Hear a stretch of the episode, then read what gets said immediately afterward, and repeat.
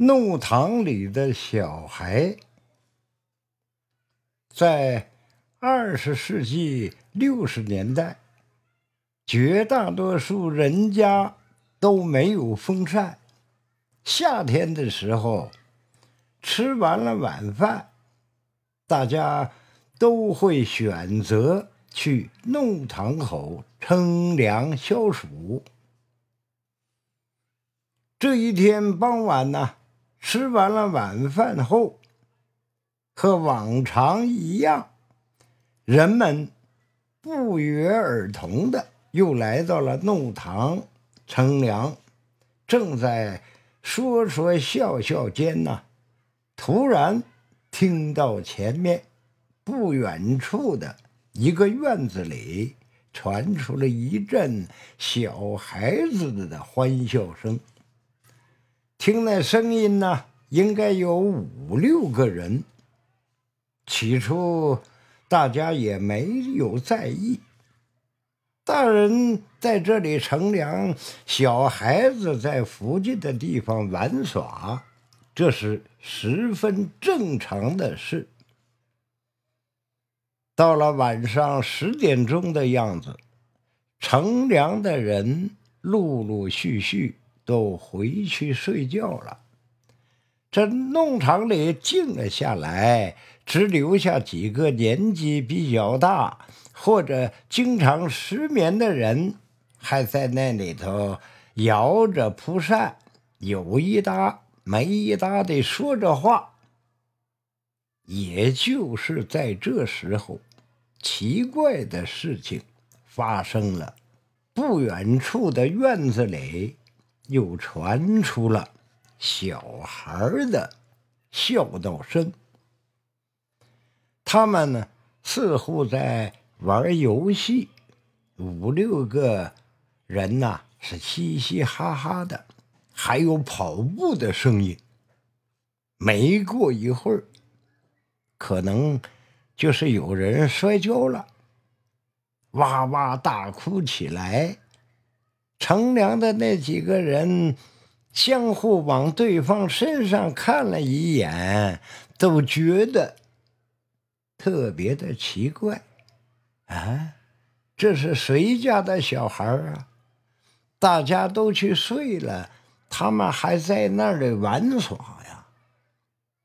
其中有一个乘凉的人说：“呃，去看看是谁家的孩子。”另一个人也觉得好奇，他就跟着过去了。可是，当他们接近那院子时啊，哭声、嬉笑声突然间就消失了，好像啊，那些声音从来都不曾存在过。之前。听到的声音都是像幻听一样，这院子里呀是静悄悄的，听不到一丝丝声息。啊，难道是这些顽皮的孩子们看到大人来了之后都躲了起来？但仔细一想啊，这……似乎不可能。这条弄堂里的几户人家，彼此间呢都打过照面，都熟悉。这个院子原来啊住的是一对年轻的小夫妻，后来夫妻俩人他们搬到了男方父母家去了，这院子。就交给了女方的一个伯伯来管。那伯伯已有五六十岁了，又是单身一人，这哪来的这这么多孩子在这里玩耍呢？本来呀，这俩人想进去看看究竟的，见人家屋子里都是黑的。感情是已经睡下了，他二人呢也就没有敲门进去。第二天晚上吃了晚饭后，大家依旧到这里来拿粮。几个人七嘴八舌的说起了那家院子里小孩玩耍的事，结果大家都说那院子里的老伯神神秘秘的，平时也没见他怎么出来，更没见他带什么小孩经过这么一讨论呢，大家发觉的。大家越发觉得奇怪，有人就提议说：“这事有蹊跷。如果今晚又传出小孩的声音来，咱们就敲门进去看看。”大家一致同意，只要小孩的声音传出来。咱们就一起去。这到了晚上七八点，那院子里果然又传出了一个小孩咯咯咯的笑声，紧接着又响起好几个小孩的嬉笑，和昨天晚上一样，有四五个人的样子。这乘凉的人。心有灵犀呀，他们就不约而同的起身朝院子走过去。当他们接近院子的外围墙时啊，哎，这孩子的声音居然又消失了，这是怎么回事呢？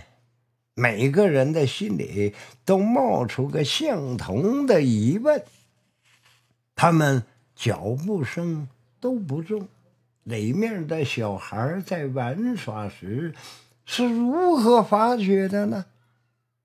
更为奇怪的是，院子外面有人走动，再正常不过了。这群小孩子为什么听到？人的声音就不玩了呢。此时啊，有一个人说：“咱们敲门进去看看。”哎，众人都点头称是。于是啊，由最前面一个人去敲门。哎，过了半晌，听到院子里。脚步声响起，接着这木门呢，吱呀一声打开了，出来的是一个五六十岁的老头众人都认得他，正是那对小夫妻的伯伯。那老伯见这么多人站在门外，压抑的问道：“嗯？”你们有什么事吗？其中一个乘凉的人说：“哎，你家院子里的孩子天天晚上吵到很晚，弄得我们都睡不好觉了。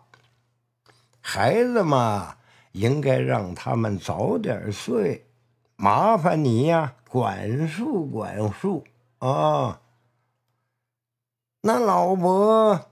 愕然地说：“我就一个人在家呀，哪来的孩子？”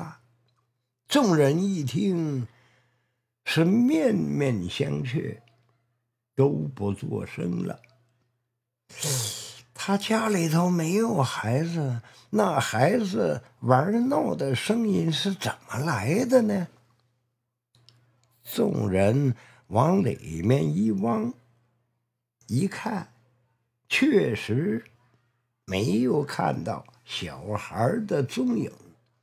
这院子里是幢小洋楼，就一上一下两个房间，要藏四五个大人容易，可要在短时间内约束四五个小孩，让他们不出来瞧热闹，却是有点难度的。那老伯也不像是在说谎的样子，看来里面真的是没有孩子。那既然没有孩子，那为什么连续两个晚上又如何听到孩子的玩闹声呢？众人都觉得是脊梁骨一阵发凉，他们不敢再往下想了。接下去的几个晚上，弄堂附近的几户人家都听到孩子的细细声，但由于找不到孩子，大家也都没有法子。只能对那院子以及院里的老伯敬而远之，以免遇见不干净的东西。虽然大家都小心翼翼，不敢再接近那院子，可是，一周后还是出事了。在这弄堂里呀。有一户姓王的人家，家里有个五岁的小女孩，名叫王颖。由于父母都要出去上班，平时都是由奶奶带着的。这天晚上啊，吃了晚饭后，王颖由奶奶领着出来到弄堂。乘凉，他奶奶捧着竹席到了固定的那个位置，把席子他摊在了地上，照旧与孙女一样躺下来拿粮。有句啊，这个奶奶年纪大了，平时基本上都在跟人聊天，是不会睡着的。可是这天晚上啊，这奶奶躺下后，跟人聊着聊着，没有几句话，居然不知不觉的，她睡着了。到了九点多钟的时候，其他乘凉的人呐，陆陆续续都回家了。众人见一老一少。都睡觉了，也就没有叫醒他们。反正啊，弄堂里也没有车，出不了事的。不知过了多久，奶奶只觉得有人叫她，她睁开眼一看呢，是自己的儿子。哎呦了一声。哎，他就起身说：“不知怎么回事，居然睡过去了。原来呀，儿子见他妈和他的女儿这么晚还没有回来，就出来找。见他妈一个人睡在凉席上，没见他的女儿，他就更加奇怪了。”叫醒他妈后，就问：“妈，王英呢？”这奶奶一时不明白他儿子为什么会这么问。他知道孙女一直睡在自己的身边呢。他扭头一看，旁边是空空如也。哪里还有孙女的影子？吓得魂不附体，他呼的一声站起身来，惊慌地说：“英英一直在我身边睡的呀，怎么会不见了呢？”这下，他儿子也急了，他自己自己知道。自己女儿的脾性，一般情况下呀是不会独个出去玩的。何况这么晚了，能去哪儿呢？莫非是在熟睡后，我让人给抱走了？想到此处，儿子也不由得出了身冷汗，急忙回家叫了他老婆，拿了手电筒。到处寻找，可是找了一个晚上，方圆几里，角角落落都找了个遍，还是没有找着。不知不觉啊，天已就亮了。一家人站在弄堂里面，神情十分沮丧，打算呢。等警局上班了，立即就去报警。这时候啊，在弄堂的另一端来了个收马桶的，他推着辆小车，挨家挨户的收马桶倒粪便。六十年代啊，这种职业是十分普遍的。一般以老人为主，每天早上家家户户在固定的时间里把马桶放在门后，老头呢也是固定的，他们按照固定的时间来收。以前房子的后门呢跟现在的不一样，一般的后面后门的路都非常窄。顶多可供两人并肩而行。路旁边有条臭水沟，这条水沟的作用是排放家里的洗衣、洗菜等污水，所以呀，后门的路一般很少有人去走。那收马桶的老头推着那车是摇摇晃晃的走在那传出小孩细细声的院子时啊，他隐约的看到有一个小孩的身影，他趴在水沟里，整个头啊是深入了水沟里，哎，撅着屁股，他不停的摇晃着。不知道他在做什么，这老头他就觉得奇怪呀。大早上的，这是谁家的孩子？怎么会在臭水沟里玩呢？当下呀，他就加快了脚步，走近一看，老头心里头是咯噔的一下。这小孩子不像是在玩。显然是在挣扎，莫非是小孩的头被人强行按入水沟里出不来了？想到这儿，老头就跑上去，一提小孩的后领，将他提了出来。只见呢，他是满脸的污泥，气呀！都快喘不过来了。老头一看不对劲，忙大喊救命。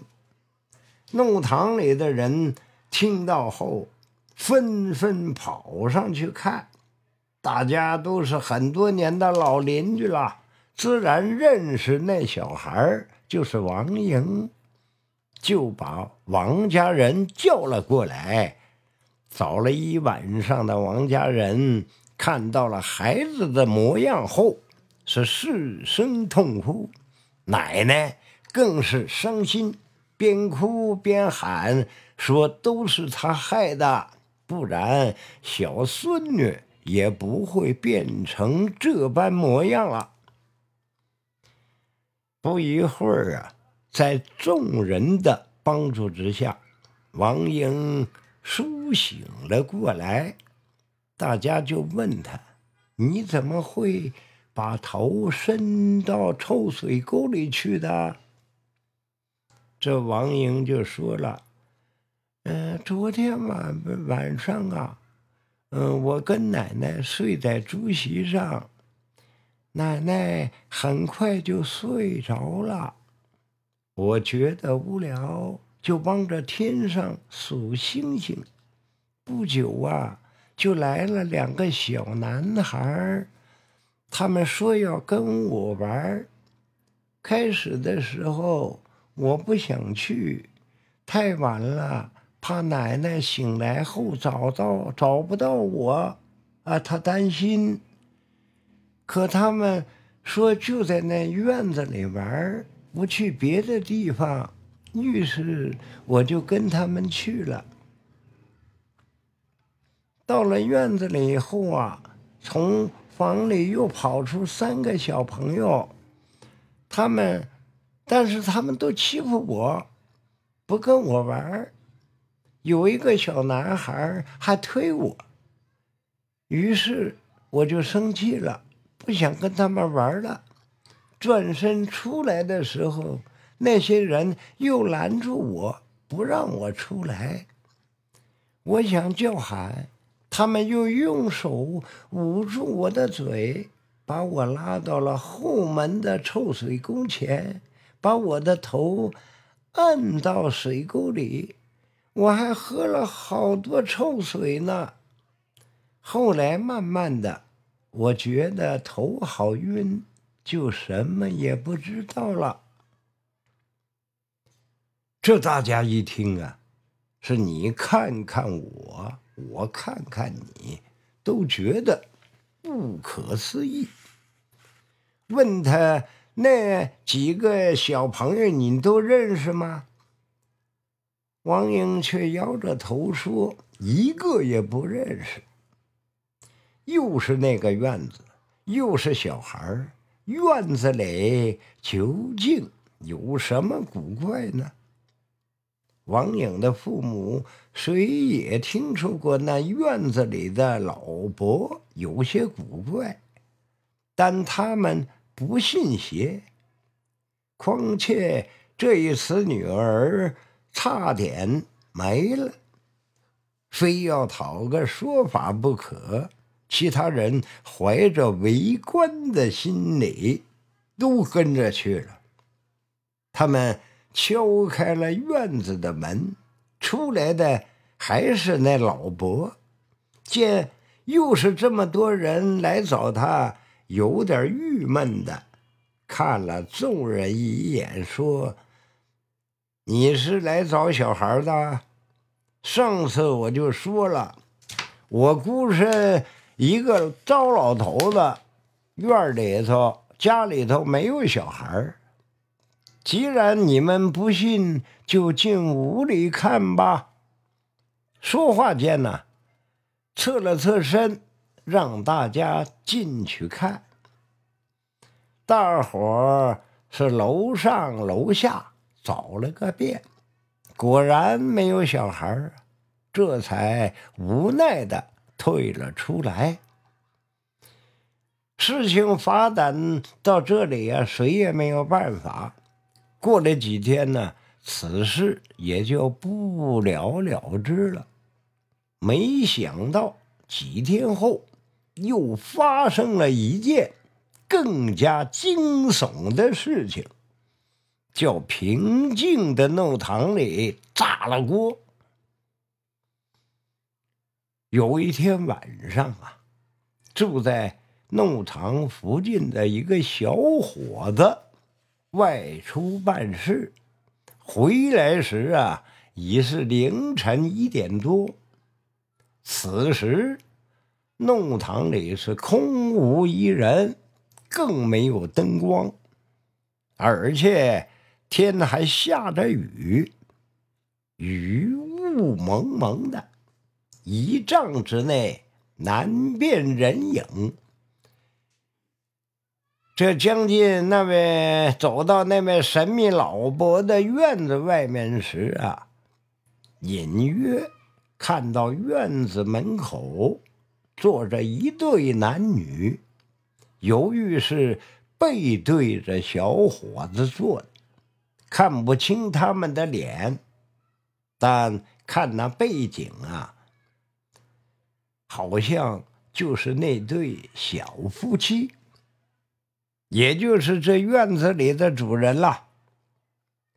小伙心想啊，再怎么浪漫，也不需要在大半夜在雷雨天坐门口吧。